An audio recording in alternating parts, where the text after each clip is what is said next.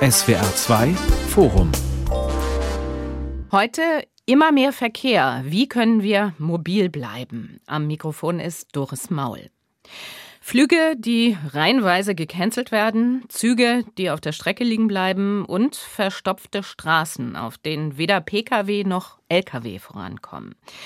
Zuverlässig von A nach B zu kommen, das wird gefühlt immer schwieriger und gleichzeitig wächst durch den Ukraine-Krieg der Druck, Energie einzusparen, auch im Verkehr. Was muss also passieren, um die bestehenden Probleme zu lösen? Brauchen wir einen grundlegenden Kulturwandel weg vom privaten Automobil hin zu alternativen Mobilitätskonzepten. Über diese und andere Fragen möchte ich in diesem SWR2-Forum diskutieren mit dem Soziologen Professor Andreas Knie vom Wissenschaftszentrum Berlin. Er leitet dort die Forschungsgruppe Digitale Mobilität und gesellschaftliche Differenzierung. Mit Stefan Tritschler, er ist Geschäftsführer des Verkehrswissenschaftlichen Instituts Stuttgart GmbH und mit der Podcasterin und Zukunftsaktivistin Katja Diel. Frau Diel, Sie kämpfen ja in der Öffentlichkeit mit Vorträgen, mit Ihrem Podcast She Drives Mobility und auch mit Ihrem Spiegel-Bestseller Autokorrektur Mobilität für eine lebenswerte Welt für das Grundrecht auf Leben ohne Auto. Ist das für Sie der Schlüssel zur Verkehrswende? Ich würde sagen, dass es erstmal überhaupt ein Eingang in eine Diskussion ist. Möchtest du ein Leben dir erträumen, was ohne eigenes Auto funktionieren könnte? Und das wagen ja schon viele gar nicht mehr, weil wir so autoabhängig geworden sind. Und da versuche ich durch Hinterfragen und auch mal vielleicht ein bisschen auf den Zahn zu fühlen, ob Menschen wirklich Auto fahren wollen oder ob sie es vielmehr müssen. Herr Knie, Sie engagieren sich seit 30 Jahren als Mobilitätsforscher. Also wenn man sich den Ist-Zustand anschaut, den ich in der Anmoderation schon angetextet habe, also verspätete Züge, ausgefallene Flüge, marode Straßennetze, würden Sie sagen, die Verkehrswende ist gescheitert?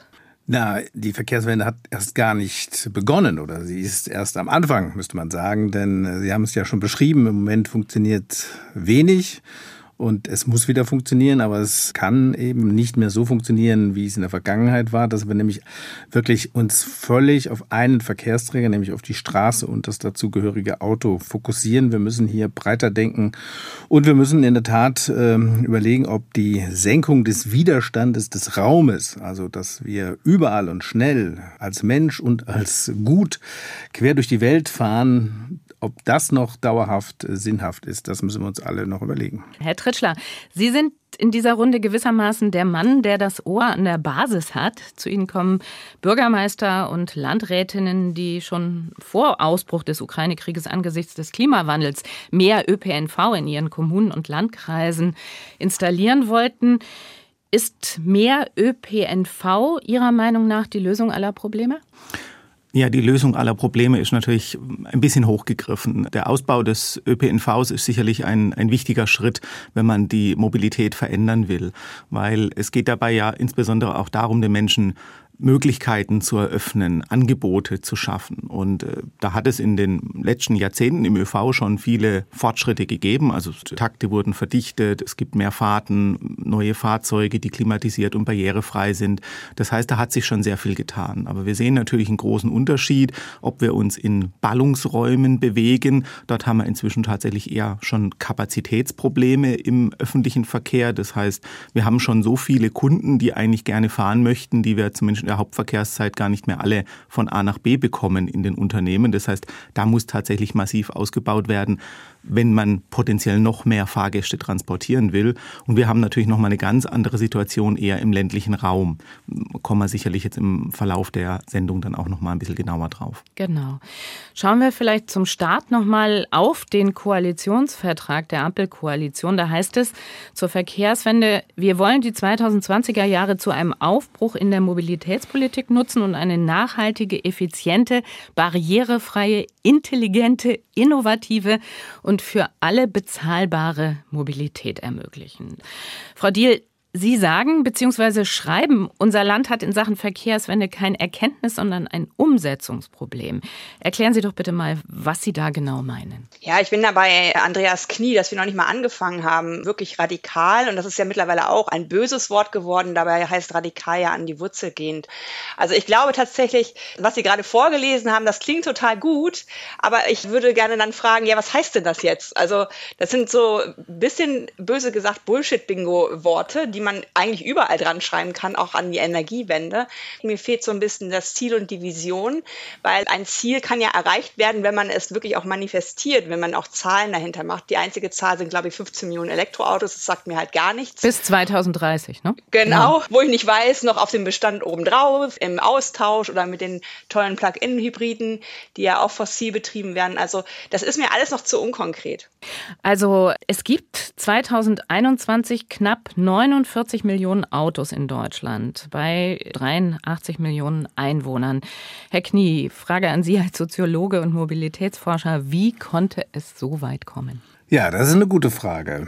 Wir haben natürlich schon in den 20er, 30er Jahren moderne Architekten und Stadtplaner gehabt, die gesagt haben, die Zukunft der Städte, die damals ja wirklich dunkle Moloche waren, Löcher waren, in denen man sich wirklich nicht gerne aufgehalten hat, ist die Zerstörung der Städte. Und wir tun quasi die Stadt neu aufbauen, indem wir wohnen und arbeiten und das Vergnügen räumlich äh, trennen. Also die funktional geteilte Stadt und die Städte wurden insbesondere in Deutschland, aber überall in Europa, in der Welt, in Asien nach diesem Muster gebaut. Und diese funktionale Trennung ging nur gut, indem man sie verkehrlich wieder reintegriert. Und deshalb mussten Autobahnen gebaut werden und es mussten Auto herbeigeschafft werden, damit die Menschen dann also von der Arbeit wieder nach Hause kamen und sich vergnügen konnten. Und das Problem in Deutschland war, dass wir gar kein Autoland waren. Wir hatten gar keine Autos. Ne? Wir hatten ja Ende des Zweiten Weltkriegs schon 3500 Kilometer Autobahn, nur hatten wir keine Autos. Und die musste man herbeischaffen und dann hat man alle steuerlichen Formen, alle rechtlichen Unterstützungen gemacht. Und vielleicht der letzte Punkt noch, man hat ein Privileg geschaffen in den 60er Jahren, an dem wir heute noch laborieren. Jeder, der ein Auto hat, kann es auch einfach, wenn es privat ist, öffentlich abstellen. Das ist natürlich ein ungeheuer Vorteil. Ja, und jetzt äh, haben wir den Salat, jetzt haben wir den Knopf vergessen anzubauen, wie man das wieder etwas so runterreguliert. Herr Tritschler, wir haben den Knopf vergessen, wie man das wieder runterreguliert hat. Der Herr Knie jetzt gerade gesagt. Haben Sie eine Idee, wie wir das wieder runterregulieren können mit dem Auto?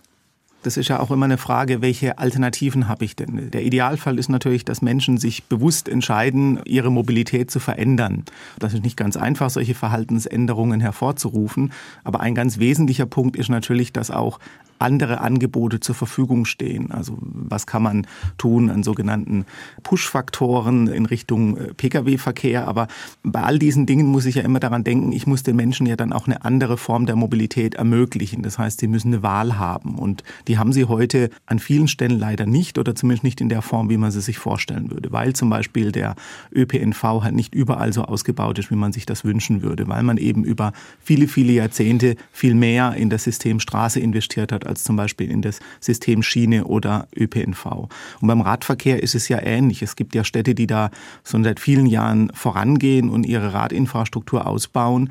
Und es gibt eben Gegenden, wo das noch nicht passiert ist, wo man so ganz allmählich mal anfängt, auch daran zu denken, auch an Radschnellwege zwischen Städten. Aber das sind natürlich alles Dinge, die dauern. Das funktioniert leider alles nicht von heute auf morgen. Das ist, wenn man Planer ist, manchmal auch ja ein wenig zermürbend, wenn man weiß, man plant Projekte, die dann vielleicht in Jahrzehnten überhaupt erst umgesetzt werden das ist sicherlich ein Problem, dass da so ganz schnelle Veränderungen auf diese Art und Weise gar nicht möglich sind. Weil irgendetwas verbieten, das kann ich natürlich rein theoretisch sehr schnell. Aber die Alternativen zu schaffen, das ist eben eine große Herausforderung. Und da muss sicherlich noch deutlich mehr Anstrengung dahinter. Und damit ist es ein bisschen vergleichbar auch mit den Fragen, die wir jetzt eben haben beim Thema Energiewende. Vorhin wurde ja gesagt, die Erkenntnis ist eigentlich da. Die Frage ist, wie setzen wir das um?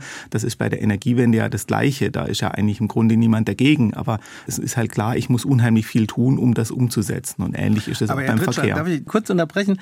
Es fehlt eben bei der Mobilitäts- oder bei der Verkehrswende der politische Wille.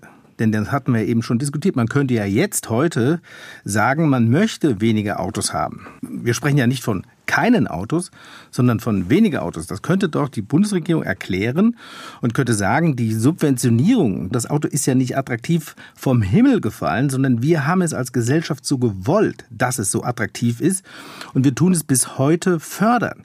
Die Entfernungspauschale ist gesteigert worden, das Dienstwagenprivileg, also die steuerlich günstigste Form von Autos zu haben und ohne den Rabatt, den Herr Lindner den Autofahrer spendiert hat, tun wir jedes Jahr sieben Milliarden für die Subventionierung des Dieselspritz investieren. Das heißt, das könnte die jetzige Bundesregierung gerade vor dem Hintergrund der Klimakrise sagen, das tun wir jetzt einfach mal nicht mehr finanzieren und dann haben wir genau das Geld, was wir für die neuen Euro-Ticket-Finanzierung bräuchten. Das ist eine reine politische Willensentscheidung und die trifft diese Bundesregierung nicht. Frau Diel, sehen Sie das auch so? Ich bin schon auf dem Sprung, ja. Weil ich würde gerne erstens den Planer unterstützen, dass er gerne Alternativen schaffen soll und möglichst auch mit großer Geschwindigkeit. Ich bin auch bei Andreas Knie, die Subventionen abzubauen, aber natürlich auch insgesamt überhaupt erstmal wieder aus der Autokratie auf der Straße in die Demokratie zu kommen, weil momentan ordnen sich ja alle dem Auto unter, die nicht im Auto sitzen. Also sei es Raum, sei es Lärm, sei es Abgase, da hilft dann vielleicht marginal so ein elektrischer Motor, aber selbst der kommt dann auch mit einem riesen Rucksack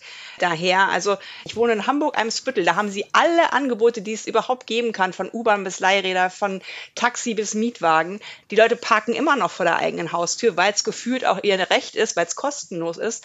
Wenn wir da nicht anfangen, das Auto, ich sage jetzt mal böse, genauso unbequem zu machen wie die anderen Verkehrsmittel, da können sie da tausende von goldenen Angeboten hinstellen, dann verändert ein Automensch ja nicht sein Verhalten. Und das ist genau das Wichtige. Und das fehlt mir, dass wir sagen müssen, na klar kommt der Raum vom Auto, na klar kommt das Geld vom Auto. Und das ist was, da schleichen sie alle noch rum wie die Katze um den heißen Brei. Und das würde ich gerne einfach mal klar benennen, dass es anders natürlich nicht geht.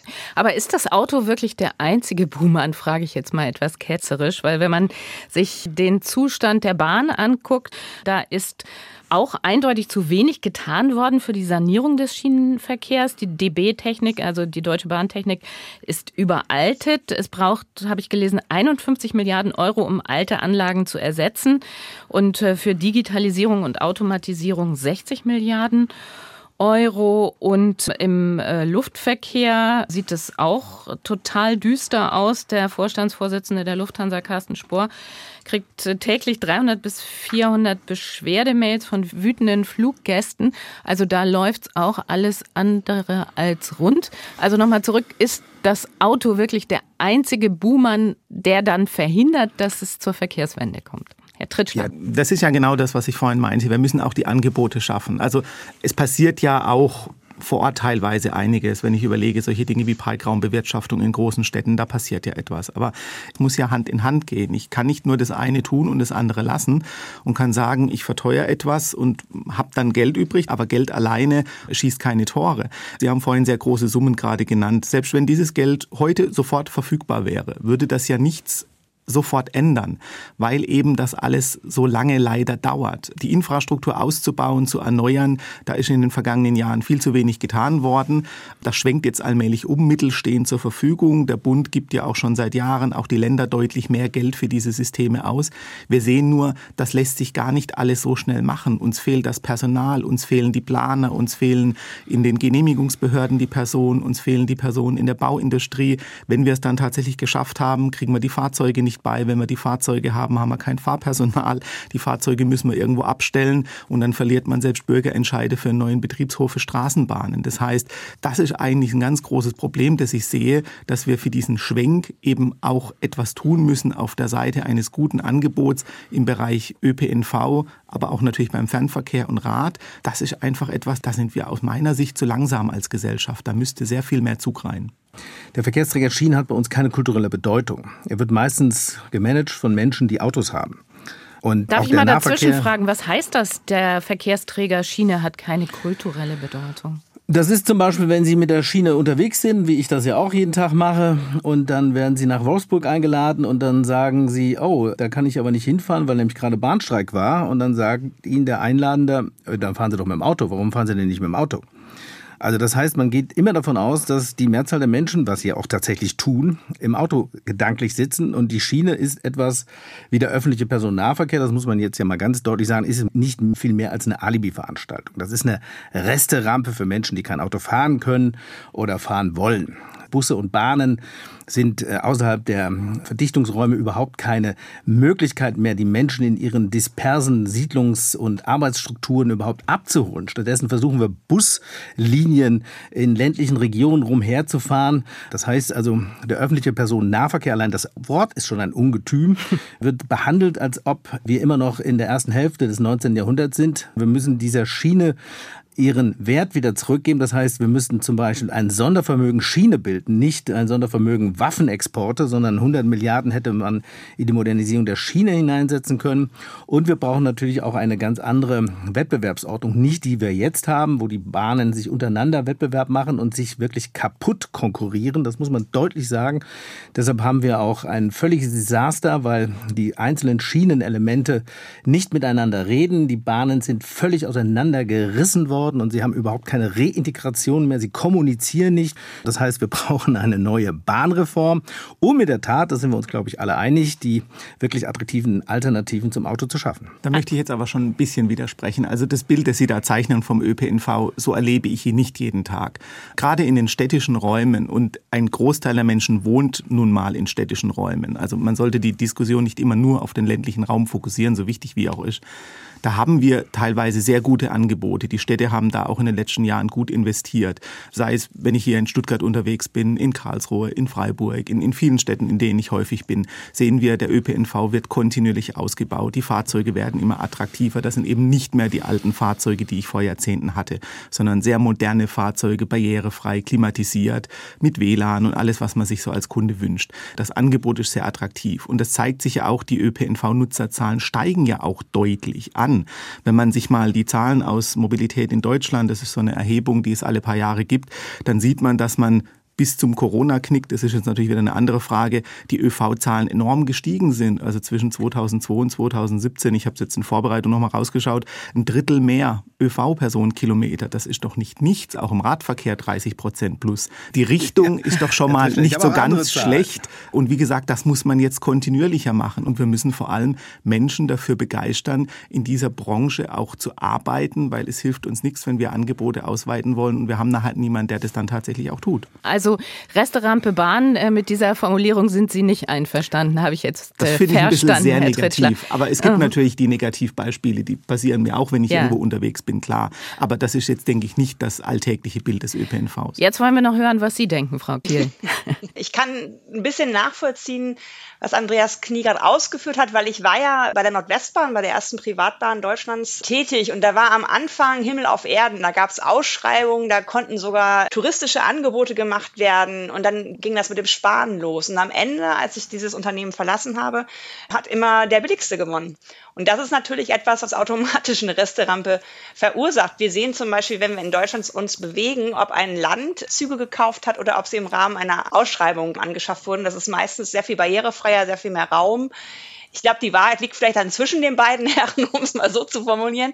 Also ich glaube schon, dass es viele gibt im Verkehrsunternehmen, die gerne mehr machen würden. Es gibt aber auch viele, die haben sich sehr gemütlich gemacht. In lauter kleine Königstümer sind das ja irgendwie auch, die teilweise, wenn Leute zwischen zwei Landkreisen reisen wollen, öffentlich schon das verunmöglichen, weil sie Ticketsysteme haben, die eigentlich gar nicht aufeinander abgestimmt sind. Das 9-Euro-Ticket hatte ja zum Beispiel jetzt diese drei Monate lang den Vorteil, eine Flatrate zu haben. Genau über diese Barrieren konnten die Menschen einfach fahren, im wahrsten Sinne Sinne, weil sie sich überhaupt keine Gedanken machen mussten. Uh, bis wohin gilt mein Ticket? Muss ich bestimmte Tageszeiten beachten oder ähnliches? Also es war eine große Einladung, auch im Sinne von Barrierefreiheit, da mal nicht drüber nachdenken zu müssen, durch welche verschiedenen Bereiche bewege ich mich. Ich habe so das Gefühl, wir brauchen jetzt einfach diesen Kickoff. Es ist seit den 90er Jahren die Emissionen im Verkehrsbereich kontinuierlich plus jetzt ein bisschen gestiegen. Drei Seiten Ideen von Volker Wissing wurden eingereicht als Notfallpaket. Und da war auch nicht viel mehr drin als macht mehr Homeoffice und solche Sachen. Also ich würde mir da einfach konkretere Maßstäbe wünschen, wie zum Beispiel der Bürgermeister von London, der gesagt hat, in 2030 fahren in meiner Stadt 30 Prozent weniger Autos. Immer mehr Verkehr. Wie können wir mobil bleiben? Das ist das Thema heute in diesem SWR2 Forum mit dem Soziologen Andreas Knie, der Zukunftsaktivistin Katja Diel und Stefan Tritschler, dem Geschäftsführer des Verkehrswissenschaftlichen Instituts Stuttgart GmbH. Also lassen Sie uns jetzt mal kurz einen Schritt nach dem anderen machen. Also das Reden über die Bahn und die Defizite hatte jetzt ganz viel zu tun, Stichwort kleine Herzogtümer, was Sie auch gesagt haben, Frau Diel, angespielt wurde auf die Privatisierung der Bahn 1994. Ja, richtig? Ja. Genau. Und äh, dann, der Titel der Sendung lautet ja immer mehr Verkehr. Wie können wir mobil bleiben? Trotz der ganzen Staus, der Verspätungen bei der Bahn, der Probleme, die es im Luftverkehr Verkehr gibt, ist es ja tatsächlich so, dass wir erleben, dass nach der Corona-Pandemie, sie ist ja noch nicht vorbei, aber dennoch nach den Hochzeiten der Corona-Pandemie, plötzlich es wieder einen Run gibt aufs Mobilsein. Man dachte ja zunächst, Mobilsein würde ein bisschen an Bedeutung verlieren. Wie nehmen Sie das wahr? Darf ich da kurz antworten, weil ja. wir das ja als WZB zusammen mhm. mit den eben schon erwähnten MID-Kollegen von Infas ja machen. Wir haben während der Pandemie, muss man sagen, genau nach diesem Muster, wie die Mobilität in Deutschland-Studie, die Herr Tritscher eben schon erwähnt hat, äh, das genau gemessen. Und in der Tat muss man erstmal festhalten, dass äh, wir tatsächlich während der Pandemie eine starke Verschiebung der Verkehrsmittel hatten, nämlich die wirklichen Gewinner während der Pandemie sind die Füße gewesen. Wir sind dreimal so viel zu Fuß gegangen wie vor der Pandemie. Und das Auto ist gar nicht so viel angestiegen, sondern es stagniert auf deutlich hohem Niveau und die wirklichen großen Verluste bis hin zur Hälfte der Verluste der Passagiere war der ÖPNV und fast 90 Prozent Verluste war der Flieger. Und jetzt, nachdem die Restriktionen aufgehoben worden sind, bis kurz vor der Einführung des 9-Euro-Tickets, Ende Mai haben wir die letzte Messung gehabt, da war der ÖPNV und der Fernverkehr erst wieder auf 80 Prozent des Vorpandemieniveaus. Die Füße waren weiterhin hochstabil, das Fahrrad und das Auto stagnieren und die Luft hat dann nochmal gemessen am Vor-Corona-Status auch erst etwa knapp die Hälfte ihrer Flüge erreicht. Das heißt, wir sind tatsächlich wieder losgelaufen, losgefahren, aber wir sind noch deutlich weniger geflogen als vor der Pandemie und wir sind auch noch leider deutlich weniger Eisenbahn gefahren wie vor der Pandemie. Und dann kam eben das 9-Euro-Ticket, das hat natürlich jetzt wieder einiges neu entwickelt. Und wie war das jetzt mit dem Autofahren? Das hat sich prozentual wie ausgewirkt? Das, das bleibt. Das ist immer äh, die Verkehrsmittel, also auch mhm. nochmal, um Herrn Drittschel ein bisschen zu ergänzen oder zu modifizieren, auch die EMI, also die motorisierten Individualverkehrszahlen steigen leider durch die ganze MID durch, also durch die Erhebungen und sie sind auch während der Pandemie etwas nur zurückgegangen. Das heißt, wir haben jetzt in etwa wieder genau denselben Autoverkehr, wie wir vor der Pandemie haben. Also mhm. er ist nicht gestiegen, wie wir alle gedacht haben, dass jetzt fährt jetzt jeder Auto. Nein, das haben wir nicht, sondern die, die ein Auto haben, hatten, die sind tatsächlich auch weiter Auto gefahren. Aber wir haben jetzt während der Pandemie und auch jetzt nach der Einführung des 9-Euro-Tickets ist das Auto in etwa auf ganz hohem Niveau tatsächlich so geblieben. Also das 9-Euro-Ticket wurde jetzt schon verschiedentlich erwähnt, darauf kommen wir gleich. Ich möchte vorher noch mal kurz fragen, Frau Diel, Sie haben ja für Ihr Buch Autokorrektur mit vielen Menschen gesprochen. Also Sie interviewt zu Ihrem Verhältnis zum Automobil unter der Fragestellung, wollen Krankenschwestern, Ärztinnen oder Feuerwehrleute im ländlichen Raum und in der Stadt eigentlich Auto fahren oder müssen sie es? Was ist da unter dem Strich rausgekommen? Wollen oder müssen mehr? Ich bin bewusst auf diese Menschen zugegangen, habe gefragt, ist dem so? Willst du oder musst du Auto fahren? Da haben die vorher noch nie drüber nachgedacht, weil sie froh sind, dass ihr Leben funktioniert wegen dieses Autos. Und da haben auch einige von denen, mit denen ich gesprochen habe, ja gesagt, ich kriege jetzt gerade ein bisschen Angst. Ich weiß gar nicht, wie das ist, wenn ich mir sechs Wochen den Fuß breche und das Auto nicht fahren kann. Wie gestalte ich denn dann mein Leben? Und die haben wirklich zu 100 Prozent auch gesagt, das waren so 60 Personen, dass wenn sie keinen Führerschein hätten, sie ein anderes Leben führen müssten. Also es gibt eine sogenannte Daseinsberechtigung, zum Beispiel im ländlichen Raum. Da können sie gerne wohnen, aber sie müssen einen Führerschein und ein Auto mitbringen. Und das sehe ich nicht als sonderlich demokratisch an. Und deswegen deswegen denke ich, muss es auch so hinter die Kulissen gucken. Was steckt denn hinter dieser Automobilität? Und da waren die Menschen, die ich interviewt habe, erstaunlich ähnlich. Natürlich muss es eine Verfügbarkeit von Alternativen geben. Es muss barrierefrei sein, bezahlbar, sicher. Sicher hat ganz viele Facetten. Schon bei Frauen fängt es an, dass sie abends lieber im Auto sitzen als im Bus äh, auf bestimmten Linien. Und wenn wir das nicht erfüllen, dann kommt der fünfte Wunsch, klimagerecht unterwegs zu sein, erst an fünfter Stelle. Und das ist etwas, was ich auch an die Verkehrspolitik adressiere.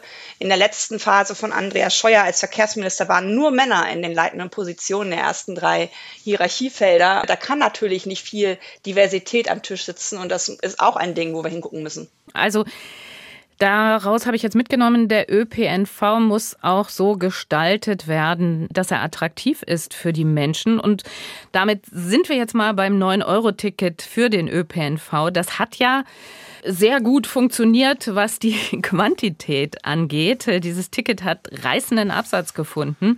Sieben Millionen verkaufte Tickets schon in den ersten Tagen. Bis heute, glaube ich, 38 Millionen. Und dann kommen noch die Monatskarten- und Jahreskartenbesitzer und Besitzerinnen hinzu. Also plötzlich ging Mobilität auch auf der Schiene. Herr Tritschler, ist das in Ihren Augen ein Zeichen dafür, dass die Schiene sehr wohl attraktiv sein kann?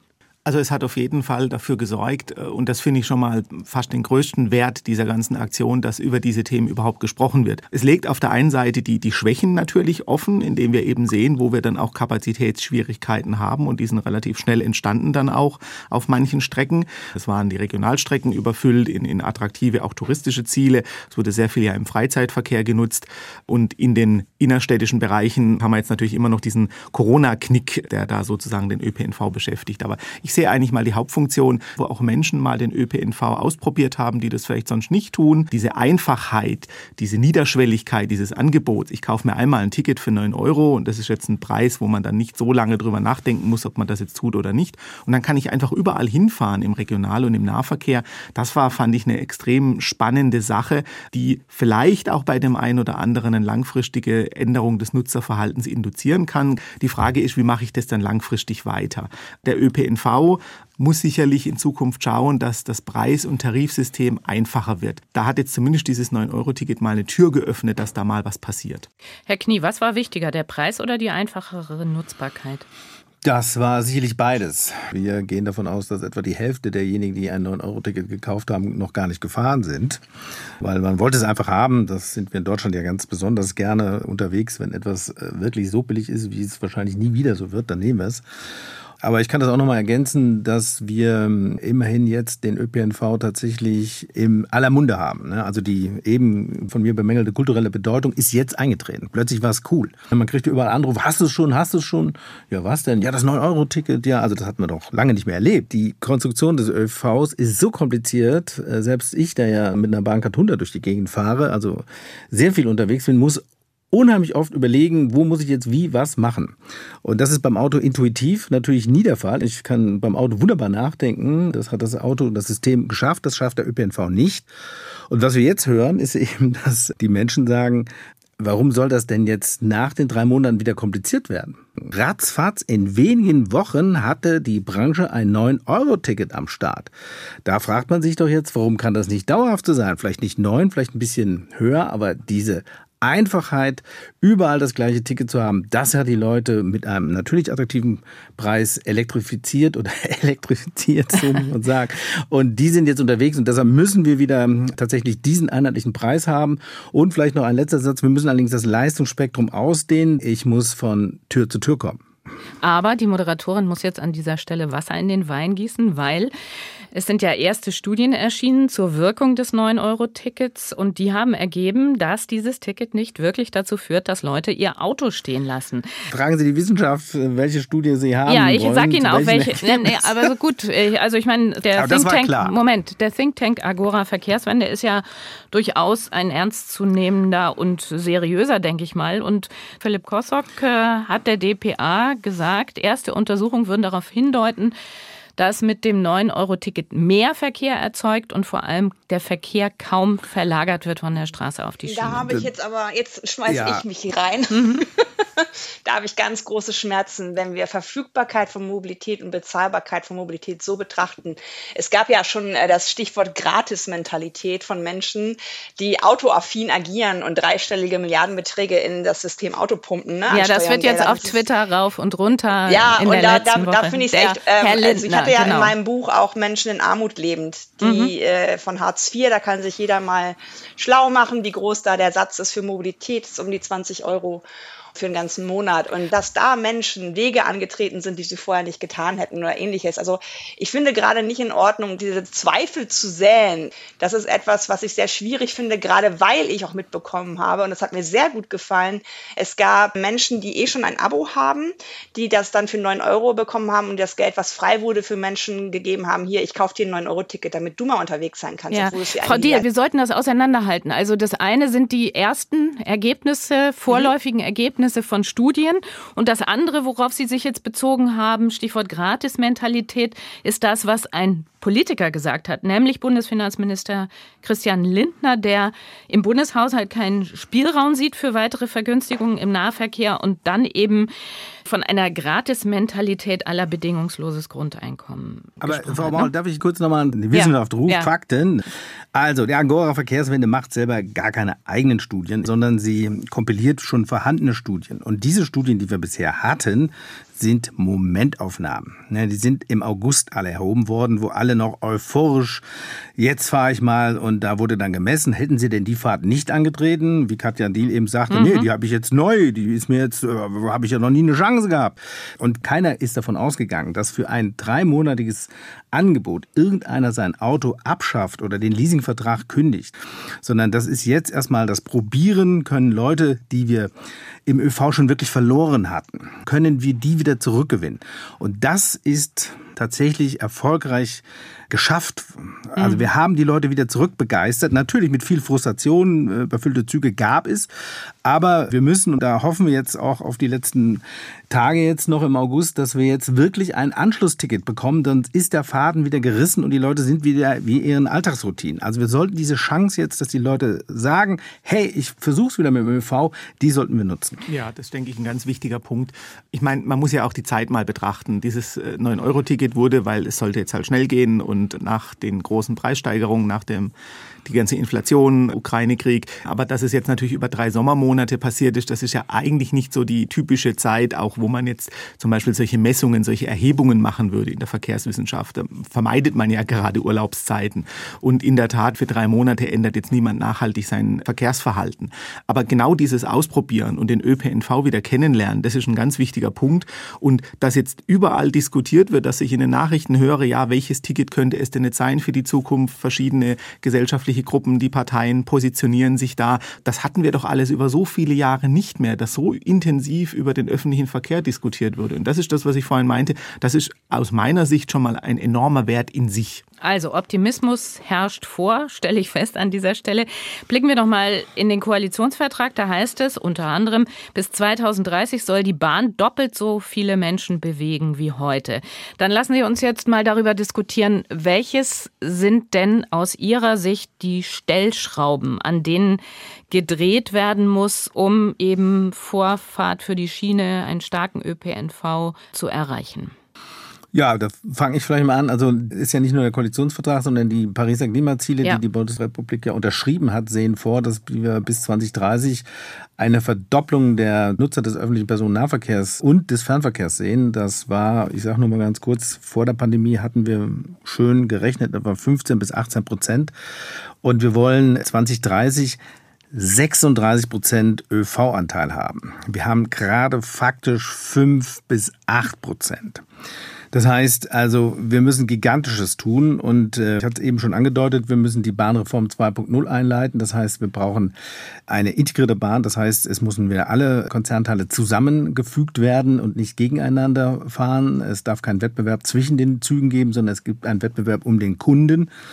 Und beim ÖPNV müssen wir die Finanzierungsstrukturen ändern. Wir haben in der Regel alles Bruttoverträge, das heißt, es wird einmal was kalkuliert, dann wird das bestellt, diese Verkehrsleistung, und dann wird diese Verkehrsleistung abgefahren. Ob da jetzt mehr oder weniger Kunden da drin sind, zählt dann nicht mehr. Und das heißt, das müssen wir ändern. Wir müssen die ÖV-Unternehmer und die Unternehmen dazu bringen, dass wenn sie mehr Kunden, also mehr Passagiere haben, dass sie dann auch mehr Geld bekommen. Dann kriegen wir, glaube ich, Innovation, dann kriegen wir endlich Digitalisierung, dann kriegen wir auch eine Verknüpfung Verknüpfung und wir brauchen natürlich in der Tat die A- und B-Verknüpfung. Das heißt, wir müssen den ÖPNV über das Taxi und Mietwagen hinaus, die On-Demand-Verkehre, wir müssen wirklich den Menschen an dem Haus, wo er wohnt oder wo er arbeitet, abholen und dahin bringen, wo er hin möchte und nicht an die Haltestelle ihn dann alleine lassen. Und wenn wir das zusammen haben und dann auch die Privilegien des Autos nehmen, dann hätten wir auch genügend Finanzierungskraft dafür und dann hätten wir endlich mal einen fairen Wettbewerb zwischen den Verkehrsträgern.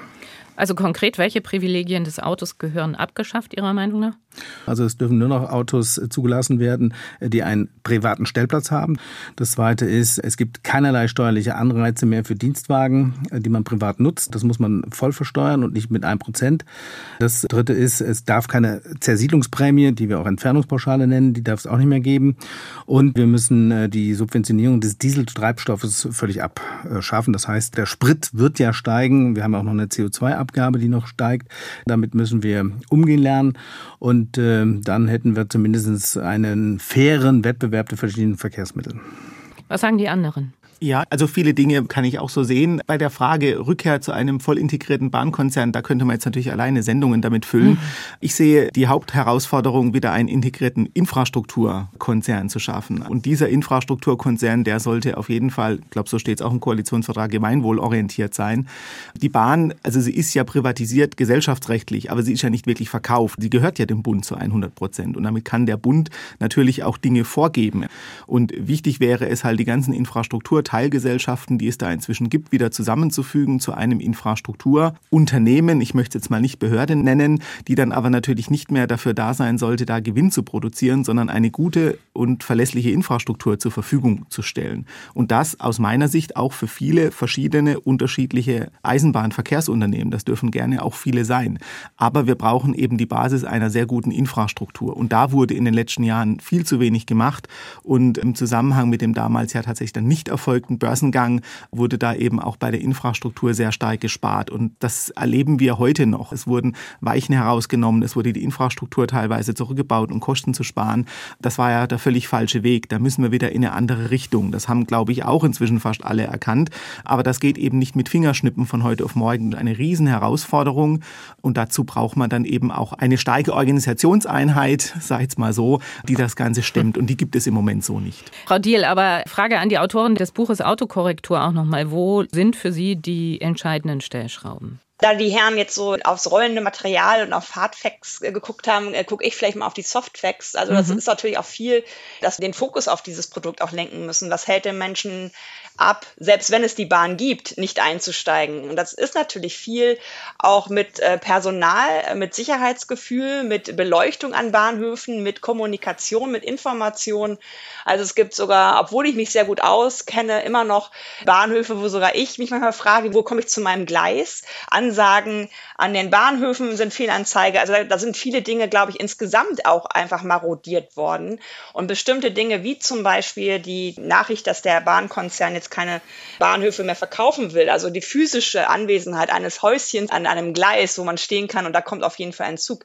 Das sind viele Dinge, wo wir jetzt merken, da haben wir natürlich Jahrzehnte gepennt. Wir haben Jahrzehnte das Geld in ein einziges Verkehrsmittel gepumpt, das ist das Auto. Und natürlich ist die Geschwindigkeit, die wir jetzt eigentlich bräuchten, um diese Wende hinzubekommen, schwierig. Ich denke auch im Sinne von Digitalisierung, dass Züge miteinander sprechen können, dass wir Stellwerke haben aus den 50er Jahren, die jetzt bei Hitze und bei Kälte immer ausfallen. Das sind alles Dinge, die wir natürlich nicht schnell aufholen können. Aber wenn der politische Wille, der jetzt schon ein paar Mal gestresst wurde, da ist, dann sieht man ja auch in den umgebenden Ländern, dass es möglich ist. Und jetzt baue ich nochmal die Brücke zum ländlichen ländlichen Raum oder versuche es zumindest, denn die Diskussion über die Situation im ländlichen Raum ist immer weiter nach hinten gerückt.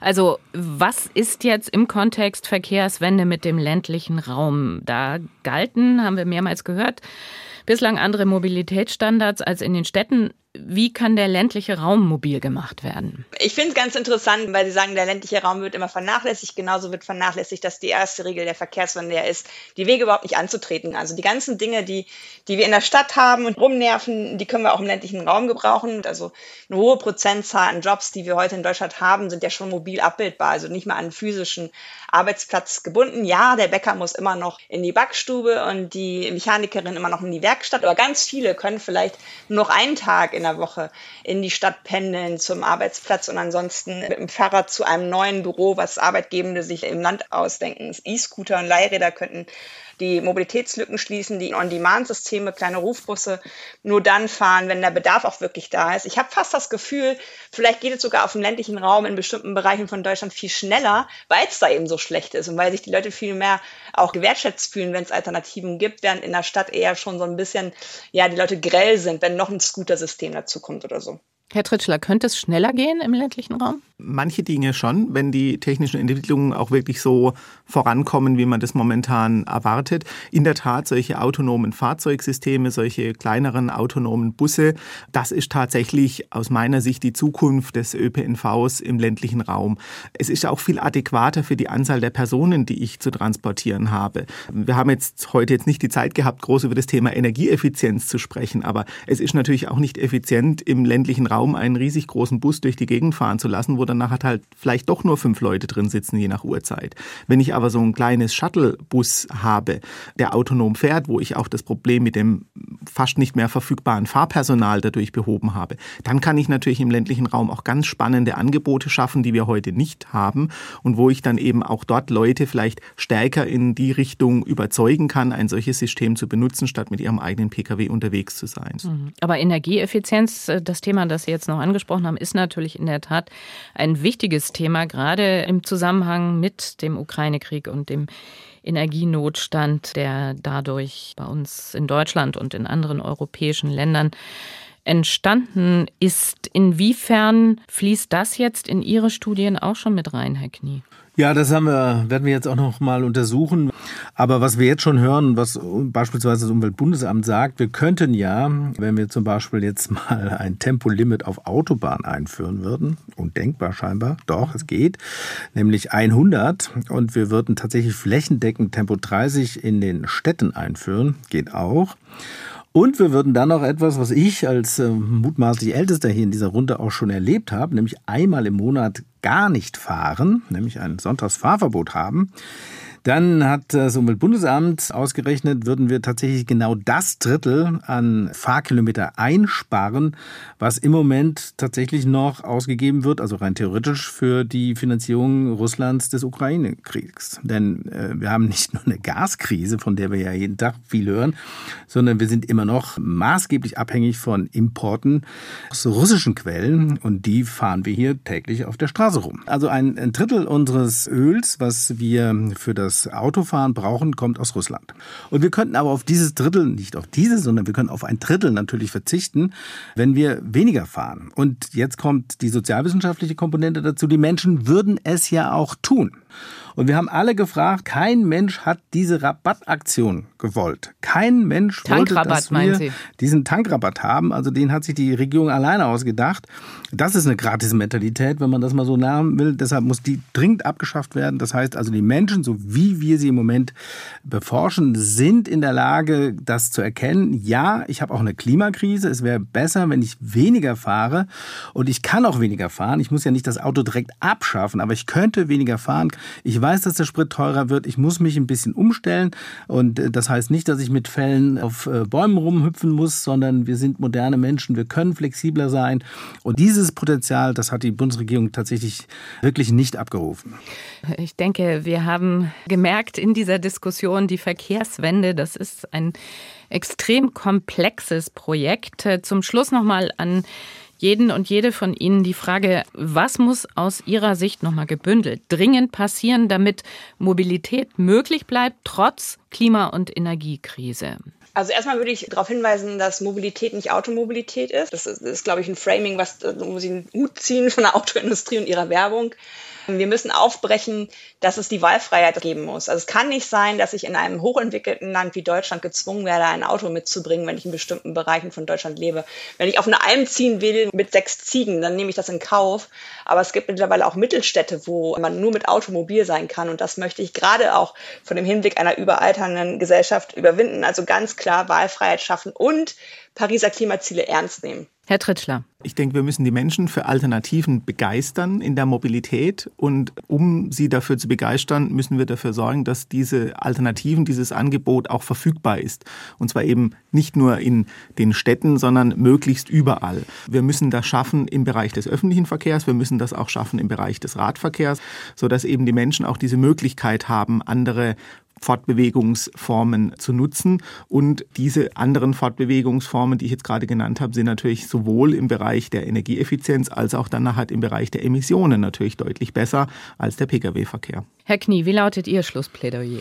Ja, ich würde jetzt mal die guten Erfahrungen des 9-Euro-Tickets äh, verlängern. Ich würde mindestens ein Jahr lang ein 29-Euro-Ticket ausgeben, was Nahverkehr und Fernverkehr inkludiert und sogar die letzte Meile, äh, die ich dann mit dem Taxi von meiner Bushaltestelle oder von meiner Zughaltestelle zu meinem Wohn- oder Arbeitsort brauche.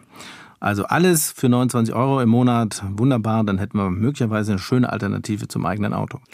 Immer mehr Verkehr. Wie können wir mobil bleiben? Das war das Thema in diesem SWR2-Forum mit der Podcasterin und Zukunftsaktivistin Katja Diel, dem Soziologen Andreas Knie und dem Geschäftsführer des Verkehrswissenschaftlichen Instituts Stuttgart GmbH Stefan Tritschler. Mein Name ist Doris Maul. Ich bedanke mich für Ihr Interesse und wünsche noch einen schönen Abend.